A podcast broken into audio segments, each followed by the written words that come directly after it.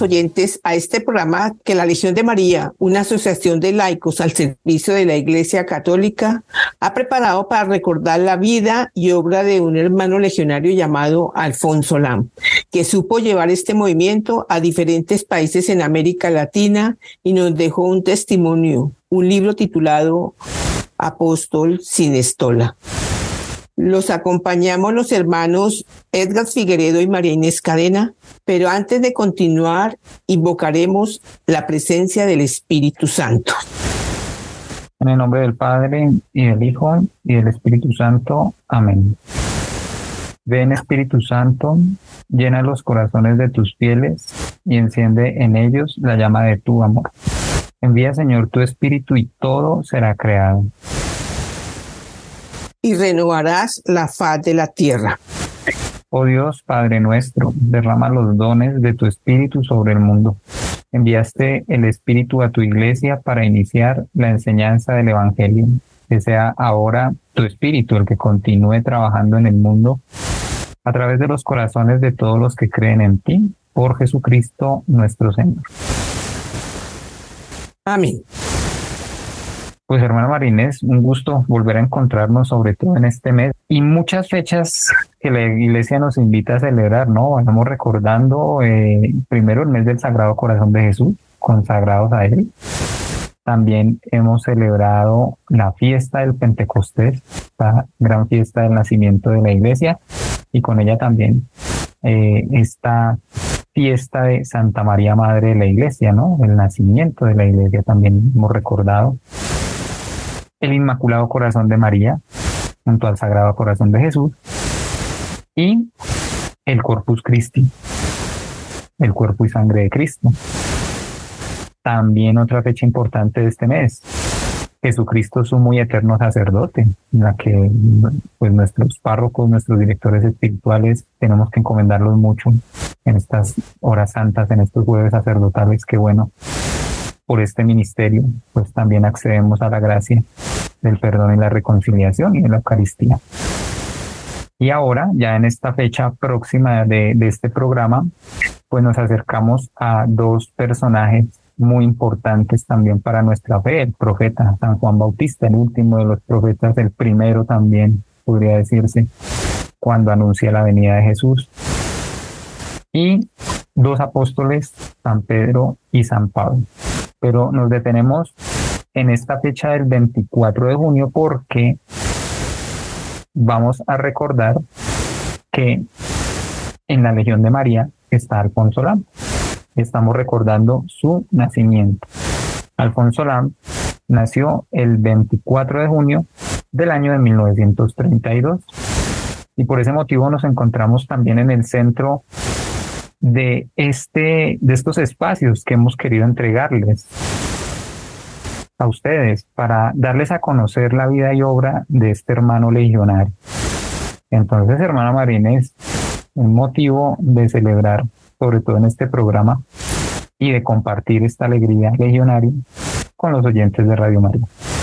Sí, hermanos, qué bueno. Eh, es un mes bendecido, lo diría yo, por todas estas fechas que conmemoramos y que debemos continuar con, esa ayuda y, y gracia que es recordar y vivir lo que es el Sagrado Corazón de Jesús, el Inmaculado Corazón de María.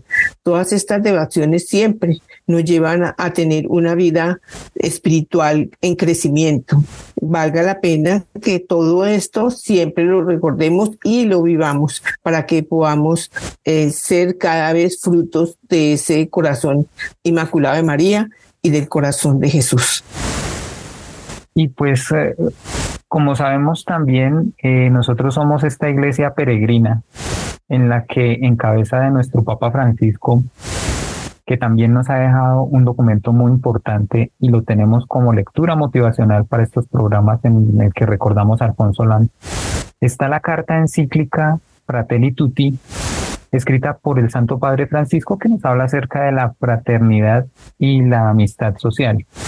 Fraternidad, todos somos hermanos y hermanos es el término que utilizamos en la Legión de María para referirnos pues los unos a los otros. Hermana Marines, ¿qué nos dice el capítulo 4 que titula Un corazón abierto al mundo entero?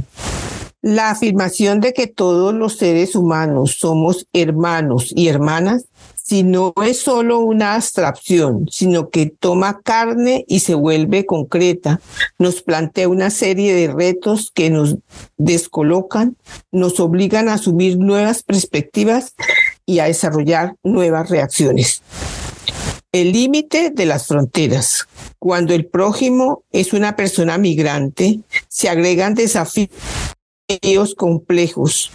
Es verdad que lo ideal sería evitar las migraciones innecesarias y para ello el camino es crear en los países de origen la posibilidad efectiva de vivir y crecer con dignidad, de manera que se puedan encontrar allí mismo las condiciones para el propio desarrollo integral. Pero mientras no haya serios avances en esta línea, nos corresponde respetar el derecho de todo ser humano de encontrar un lugar donde pueda no solamente satisfacer sus necesidades básicas y los de su familia, sino también realizarse integralmente como persona. Nuestros esfuerzos ante las personas migrantes que llegan puede resumirse en cuatro verbos acoger, proteger, promover e integrar. Porque no se trata de dejar caer desde arriba programas de asistencia social, sino de recorrer juntos un camino a través de estas cuatro acciones para construir ciudades, países que al tiempo que conservan sus respectivas identidades culturales y religiosas, estén abiertos a las diferencias y sepan cómo valorarlas en nombre de la fraternidad humana. Vemos que el Santo Padre, al titular este capítulo 4, diciendo un corazón abierto al mundo entero, pues está haciendo la afirmación de que todos los seres humanos somos hermanos y hermanas. Pues por la geografía sabemos que hay continentes, países, ciudades, también sabemos que los idiomas son múltiples, se hablan diferentes idiomas, dialectos, eh, todavía sabemos que hay muchas comunidades indígenas, eh, así como hay ciudades muy civilizadas, se habla de un idioma global y más ahorita con la internet, ¿no? Esta interacción que nos ha permitido, pues, por decirlo así, conocer, tener un mejor conocimiento del mundo que nos rodea. Pero a la vez se han generado límites fronterizos. O sea, el lugar donde yo nací tiene un límite. Yo no puedo traspasar esa línea. Yo no puedo acceder a los recursos que hay después de esa línea. Hasta este, por decir, hasta, hasta este límite hay unos derechos y unas normas. Después de este límite aparecen otras. Y aquí es donde el Papa Francisco empieza a hacer como una primera observación de esta realidad. ¿Cuál es el ideal, por decirlo así, de cada persona cuando nace y del lugar que nace? Pues que allí mismo se desarrolle, que allí mismo encuentre todas las oportunidades que son necesarias para llevar una vida, pues por lo menos estable. Sin embargo, sabemos que eso no ocurre en todos los lugares del mundo. Y aquí viene apareciendo el primer fenómeno, las migraciones. En muchas veces innecesarias. Y como lo hemos vivido nosotros con nuestros hermanos venezolanos teniendo tal vez a veces más recursos naturales ellos, teniendo también a disposición eh, un sistema, eh, no sé, económico, un sistema hasta político en algún momento, no sé, más eh, estable. Y de alguna manera también una espiritualidad y algo religioso que los caracteriza a ellos dentro de nuestra fe católica, por qué se vive ese proceso migratorio y por qué los, responsa o los, eh, los responsables, tanto los responsables como las víctimas, tienen que asumir el salir de, de, su lugar y no poder encontrar ese ideal que debería plantearse, que el Papa Francisco está planteando, el de poder desarrollar en el lugar en donde nació. Entonces empiezan a surgir una cantidad de cuestionamientos, de interrogantes, y lo que aquí debe primar, porque el Papa Francisco a la vez que plantea el, interrogante, también empieza a darnos respuestas a cómo responder a esa necesidad. Y aparecen estos cuatro verbos, hermano Marínez, acoger, proteger, promover e integrar. ¿Cuál es el enlace de estos verbos, hermana Marínez? ¿Cómo los ve usted? Qué importante es tenerlos siempre presentes. Bueno, es que de por sí aquí hay casi que una de las obras de misericordia que es dar, posada a ese peregrino, pero no es solamente la posada, sino que hay que acogerlo. Bueno, y proteger es buscar que esta persona eh, pueda tener una vida digna. Creemos que hay que hacer programas donde podamos como iglesia hacer y promover todo esto, de integrarlos, de protegerlos y de acogerlos. Porque pues pienso que ahorita cuando hubo tanto la migración, sobre todo hermanos venezolanos, pues faltó a lo mejor mucho de esto, ¿no? De acogerlos, aunque sabemos que la arquidiócesis, y, podríamos hablar solamente de la arquidiócesis en Bogotá, no sé, pues en otras partes lo sabemos que también fue así, hizo programas y, promovió toda su asistencia de poderlos ayudar a los que iban hacia migrando hacia, hacia Ecuador y los que se quedaron acá también se les, se les ayudaba mucho en poderles tener programas de alimentación, programas de poder habitar unos días.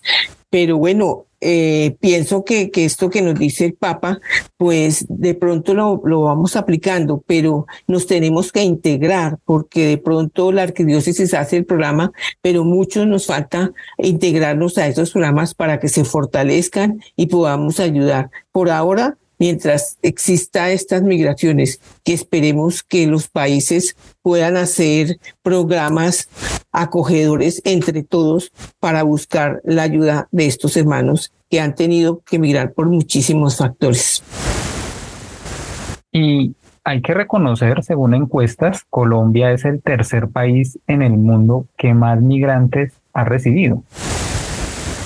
Yo creo que buena o mala la gestión es un hecho y Colombia, pues aunque no podemos calificar ni tampoco descalificar su actuación en este proceso migratorio, en general ha sabido responder y respetar estos cuatro verbos. Digo que a nivel general, no solo dentro de la iglesia, sino la misma sociedad. Que sí se han generado conflictos, es inevitable. Que ha surgido un choque cultural, sí.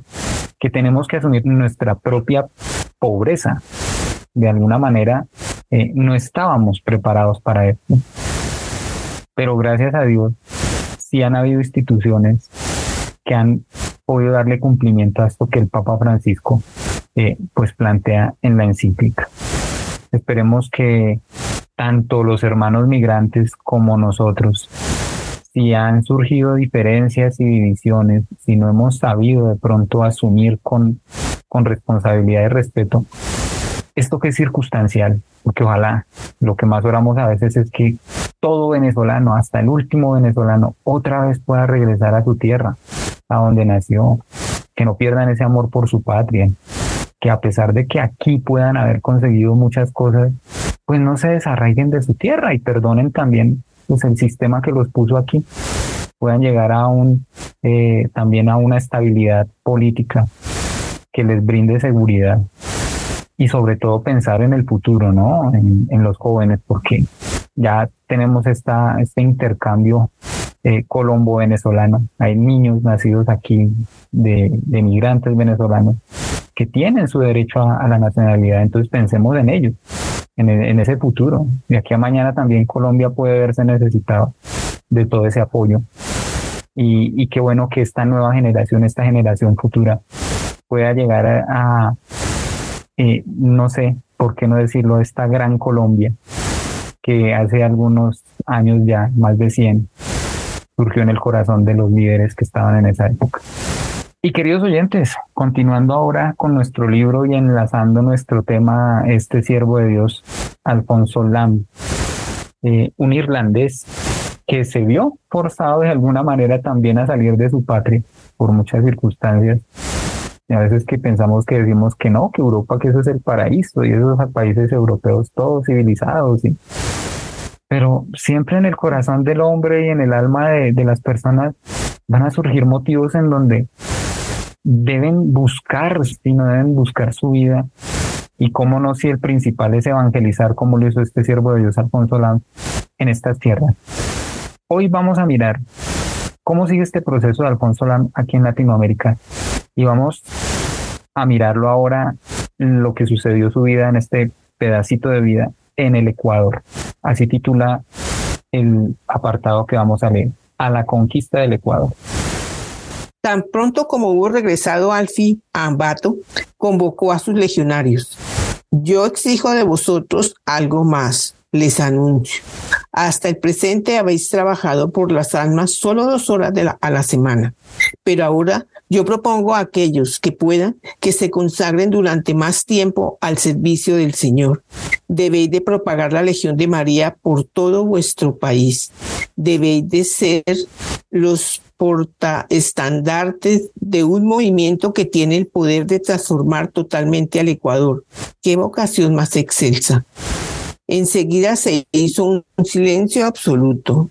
Algunos tímidos preguntaron, ¿cómo extenderemos la Legión de María si apenas la conocemos? Pertenecemos a ella hace tan solo cuatro semanas. Comprenderéis mejor la Legión de María cuando intentéis exponerla a otros. Además, en el trabajo habitual de la Legión, no estaréis solos, sino que tendréis la ayuda de un compañero. Formaremos equipos y yo mismo trabajaré con algunos de vosotros y os dirigiré en vuestra actuación.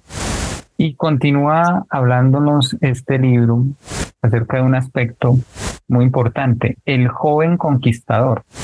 Recordemos, Alfonso en esta época tenía más o menos entre 20 y 24 años.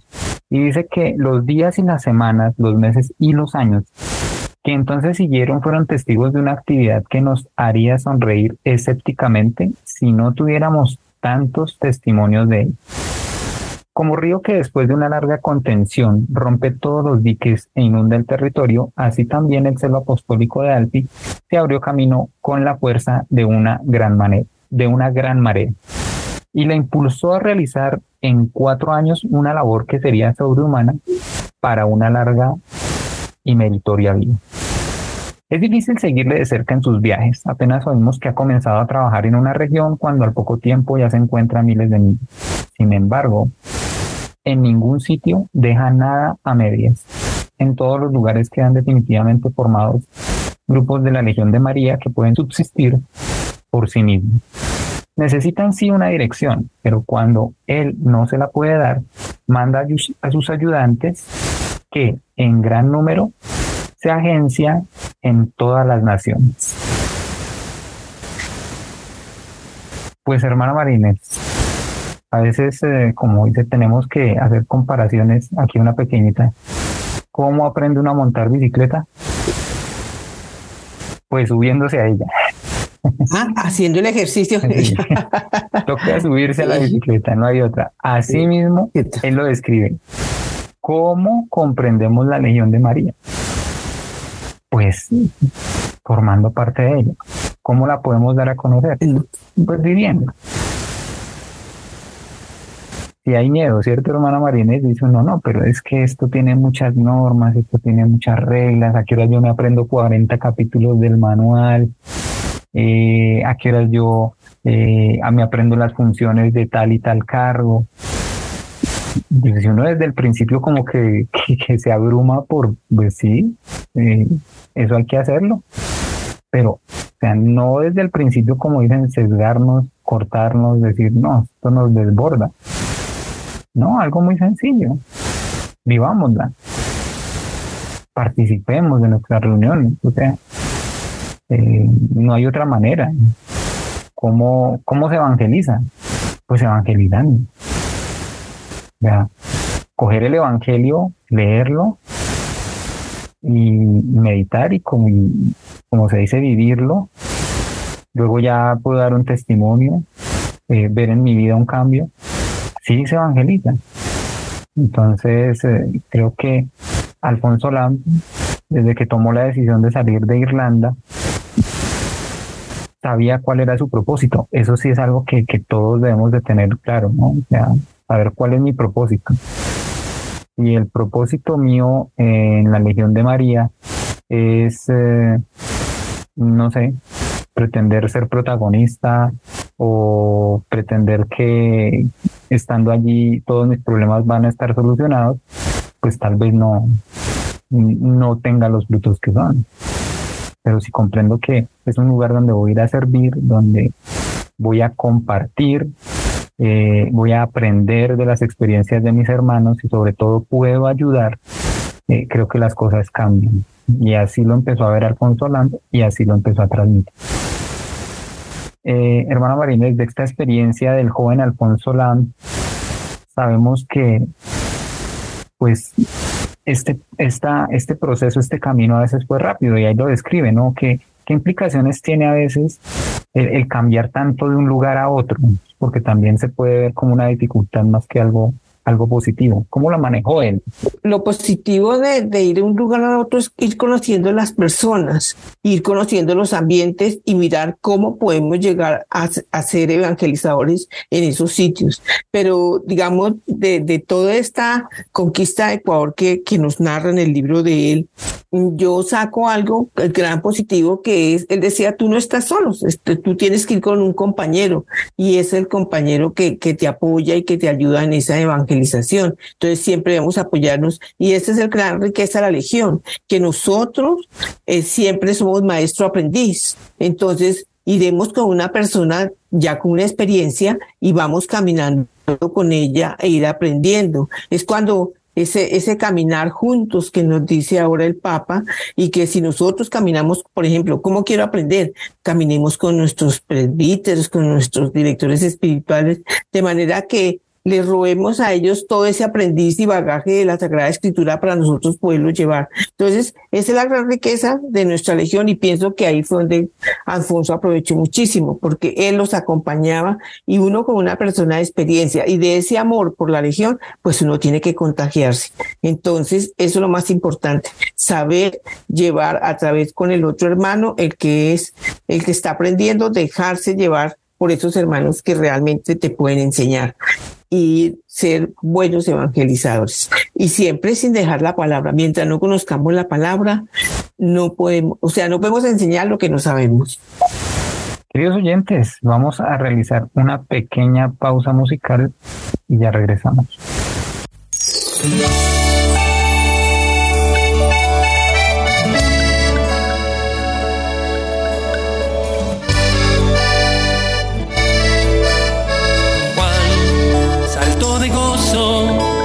En el vientre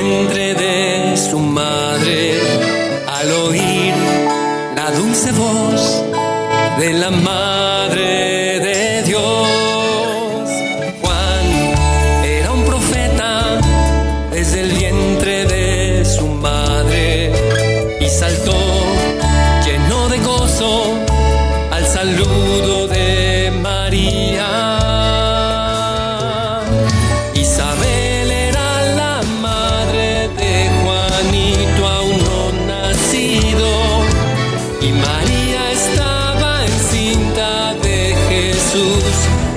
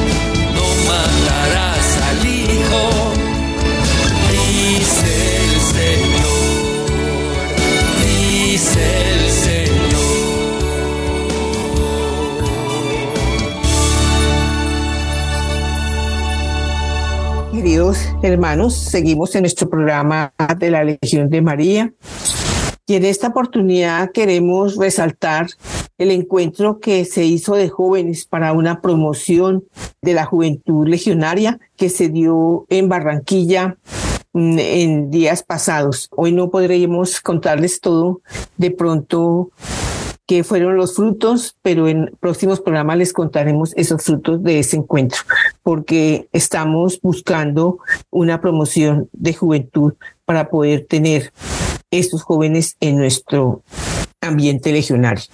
También saludamos a la regia de Cartagena, que sé que también se unió a ese encuentro, la visitación de la Virgen María.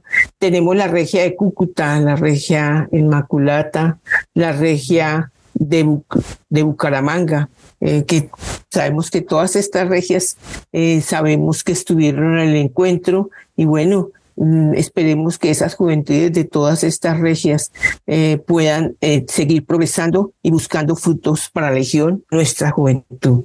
También la regia de Tunja, nuestra regia Mater Dei, nuestra, nuestra regia de Neiva, de Nuestra Señora del Buen Consejo, la regia de nuestro capital de Bogotá, la regia de Fontibón, el Inmaculado Corazón de María.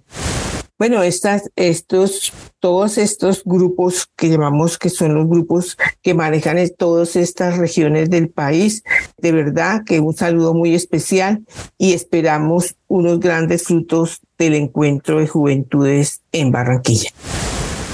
Y también aprovechamos para dar un saludo a todos estos consejos de la parte occidental de Colombia, aunque forman parte del Senatus en la ciudad de Medellín, también por medio de las ondas radiales de Radio María en sus diferentes sedes a nivel nacional. Puede llegar la audiencia a estas ciudades, ¿no? Allí al Chocó, a Nariño, al mismo Antioquia. Sabemos que hay consejos legionarios, presidia, también entonces pues los tenemos presentes y pues oramos por este Senatus en la ciudad de Medellín para que pueda organizarse y pueda supervisar a todos los consejos de esta parte de nuestro país. Le recordamos, queridos oyentes, el tema que estamos tratando el día de hoy, del libro de Alfonso Lam, un apóstol sin estola, y también como lectura motivacional de la carta encíclica Fratelli Tutti, Vamos a leer ahora lo que nos dice el numeral 137 que titula El fecundo intercambio. La ayuda mutua entre países en realidad termina beneficiando a todos. Un país que progresa desde su original sustrato cultural es un tesoro para toda la humanidad. Necesitamos desarrollar esta conciencia de que hoy o nos salvamos todos o no se salva nadie. La pobreza, la decadencia, los sufrimientos de un lugar de la tierra son un silencioso caldo de cultivo de problemas que finalmente afectarán a todo el planeta. Si nos preocupa la desaparición de algunas especies, debería obsesionarnos que en cualquier lugar haya personas y pueblos que no desarrollen su potencial y su belleza propia a causa de la pobreza o de otros límites estructurales porque eso termina empobreciéndonos a todos. Comentemos, hermano Marinés, esta parte tan importante. Sí, importante.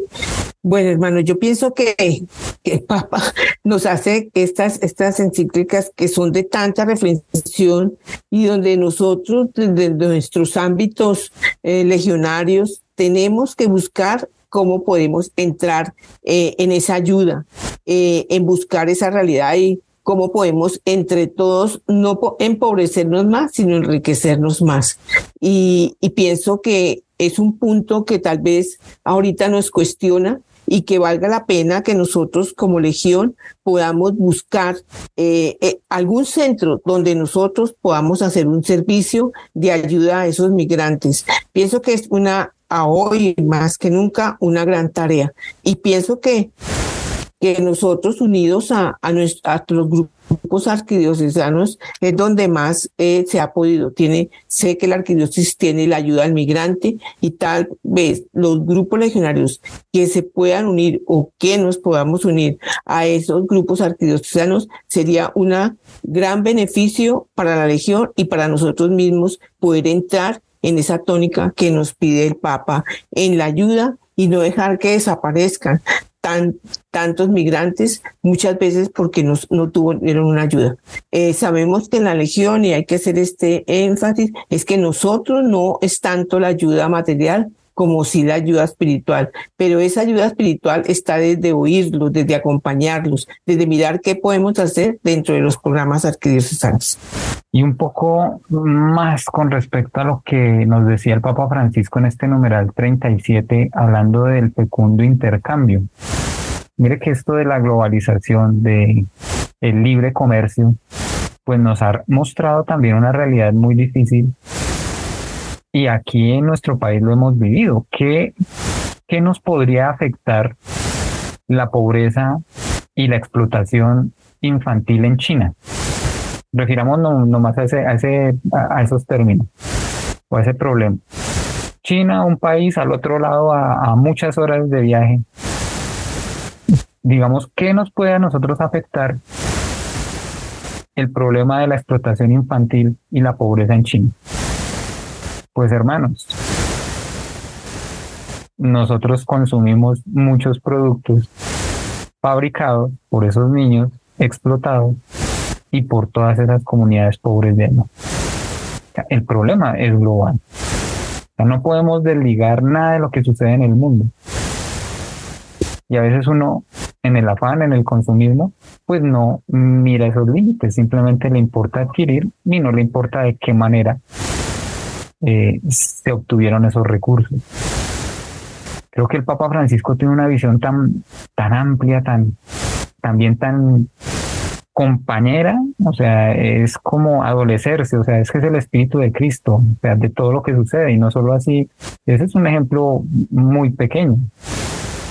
Pero la guerra en Ucrania, ahorita, tan de moda, ¿qué me puede o qué nos puede estar afectando a nosotros los colombianos una guerra entre Rusia y Ucrania? Pues poco a poco lo estamos percibiendo. Hay una lucha armamentista, y nadie se cuestiona de dónde sacan los universitarios materiales bélicos para hacer unas papas bombas. Y nadie se pregunta la guerrilla todavía de dónde adquiere las armas. ¿A quién le beneficia la guerra? Pues a los que producen las armas. Entonces, si no estamos conscientes de que esas guerras también causan otras pequeñas guerras en todo el mundo, eso es una visión global. Y los gobiernos, pues, aunque hacen su esfuerzo, creo que no encuentran todavía las soluciones de raíz. Porque, empezando, creo que Dios ya ha salido un poco de los corazones de estas personas y siempre va a haber un, interés detrás de ellos. Esperemos que por medio de la oración, de todos estos eh, esfuerzos que hace la iglesia, como dicen, por mantenernos unidos, pues lo podamos de alguna manera mitigar. Sabemos que el mal solo Dios lo puede erradicar. Hermana Marínez, ¿qué más nos dice el libro? El libro Apóstol sin estola, narrándonos la vida de Alfonso El campo de acción se ensancha incesantemente. La traducción de las oraciones de la Legión al lenguaje coecha había sido realizada oportunamente. Alfi la podía mandar a la imprenta. De este modo sus deseos se verían cumplidos y podría instituir grupos entre los indios, lo que tardó en conseguir como enseguida veremos. Alfi marchó en primer lugar a Quito, en donde tenía permiso desde hacía ya tiempo para fundar la legión Allí formó algunos grupos. Con tal motivo, el cardenal de la Torre le dio una carta de recomendación para todos los obispos del Ecuador. Luego se dirigió a Guayaquil, al sur de la nación, en donde fue recibido por el prelado. No es fácil impresionar a los obispos. Las muchas propuestas e iniciativas que diariamente le llegan les hacen adoptar una cierta dosis de sano escepticismo. Por eso se suponía mayor testimonio para Alfi, el que hubiese quedando, hubiese quedado prendado de él el obispo. Este le invitó a que le acompañara en un eminente viaje que iba a emprender para conferir la confirmación y le animó a que instituyera presidio en todas las parroquias que visitasen. Al desecho de la sociedad pertenecen los leprosos y los presos, nos narra el libro. A Alfi lo encontramos con los leprosos ante los muros de Quito, en estos lisiados siempre vio la imagen de Cristo crucificado. Con inenarrable ternura y cariño se consagró a ellos. Primero conquistó entre los enfermos a muchos legionarios auxiliares y más tarde fueron formando entre ellos tres praesidios. De la misma manera que no temía a las úlceras corporales, tampoco a las morales. Los primeros a quienes llevó su mensaje fueron los moradores de la cárcel de Quito. Se presentó a la dirección y supo persuadir a esta de tal modo que los presos fueron convocados y a él se le dio oportunidad de poder hablarles. Estuvieron presentes 250 personas. La mayoría de los reclusos tenían largas condenas, algunos incluso cadena perpetua. Entre ellos se encontraban muchos ladrones y asesinos.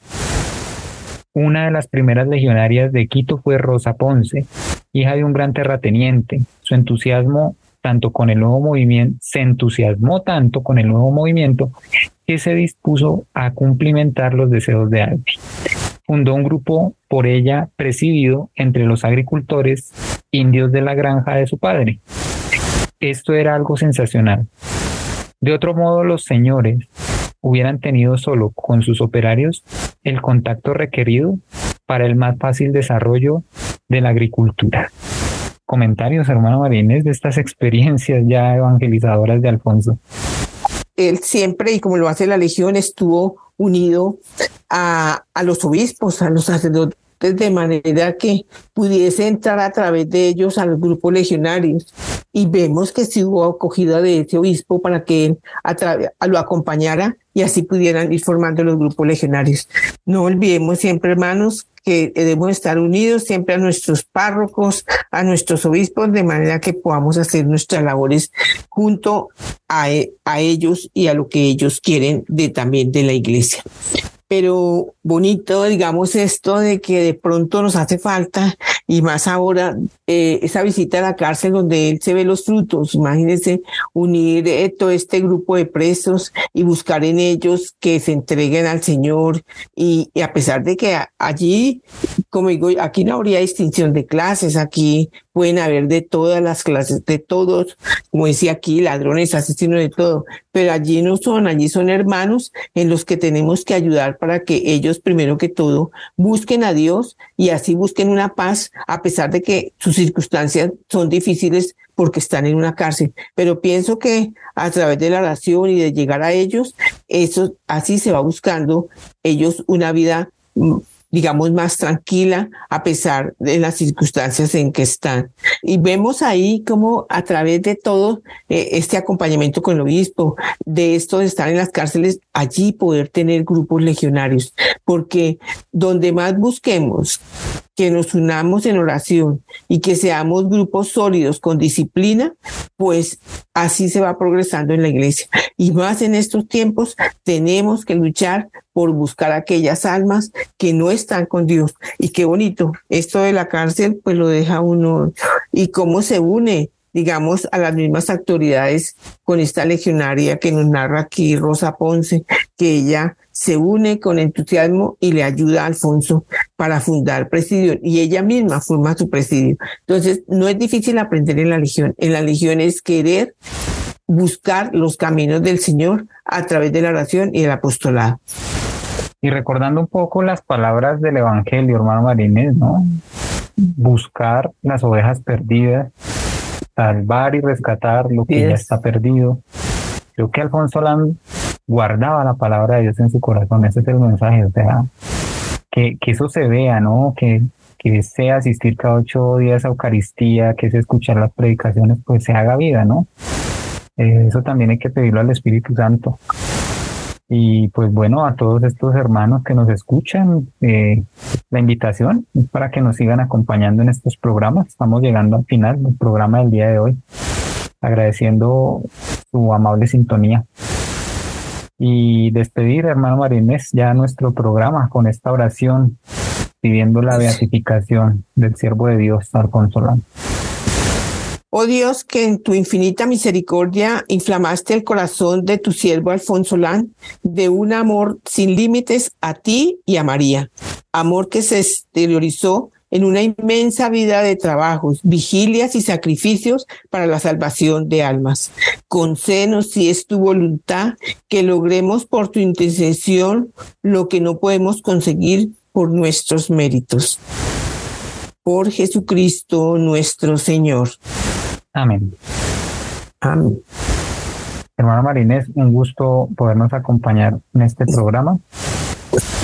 y seguirlos invitando a que nos acompañen, sobre todo la sintonía de Radio María. Qué bonita emisora y como siempre agradeciendo al padre Germán Acosta, a su grupo de colaboradores. Sabemos que no es una obra fácil, pero ahí va, ahí va de la mano de María. Catena Legiones, Antígona. ¿Quién es esta que va subiendo cual aurora naciente, bella como la luna, brillante como el sol, terrible como un ejército formado en batalla? Proclama mi alma la grandeza del Señor, se alegra mi espíritu en Dios mi Salvador, porque ha mirado la humillación de su esclavo. Desde ahora me felicitarán todas las generaciones, porque el poderoso ha hecho obras grandes por mí. Su nombre es santo y su misericordia llega a sus fieles de generación en generación. Él hace proezas con su brazo, dispersa a los soberbios de corazón, derriba del trono a los poderosos y enaltece a los humildes. A los hambrientos los colma de bienes y a los ricos los despide vacíos. Auxilia a Israel su siervo, acordándose de la misericordia, como lo había prometido a nuestros padres, en favor de Abraham y su descendencia por siempre. Gloria al Padre y al Hijo y al Espíritu Santo. Como era en el principio, ahora y siempre, por los siglos de los siglos. Amén. ¿Quién es esta que va subiendo, cual aurora naciente, bella como la luna, brillante como el sol, terrible como un ejército formado en batalla? Oh María sin pecado concebida. Ruega por nosotros que recurrimos a ti. Oh Señor Jesucristo, medianero nuestro delante del Padre, que constituiste la Santísima Virgen, tu Madre, Madre nuestra y medianera ante ti. Haz que cuantos a ti acudieren para pedirte beneficios, te gocen de haberlo conseguido todo por ella. Amén. Amén. Hasta una próxima oportunidad, hermana Marinette, queridos oyentes. Gracias, queridos oyentes, por acompañarnos.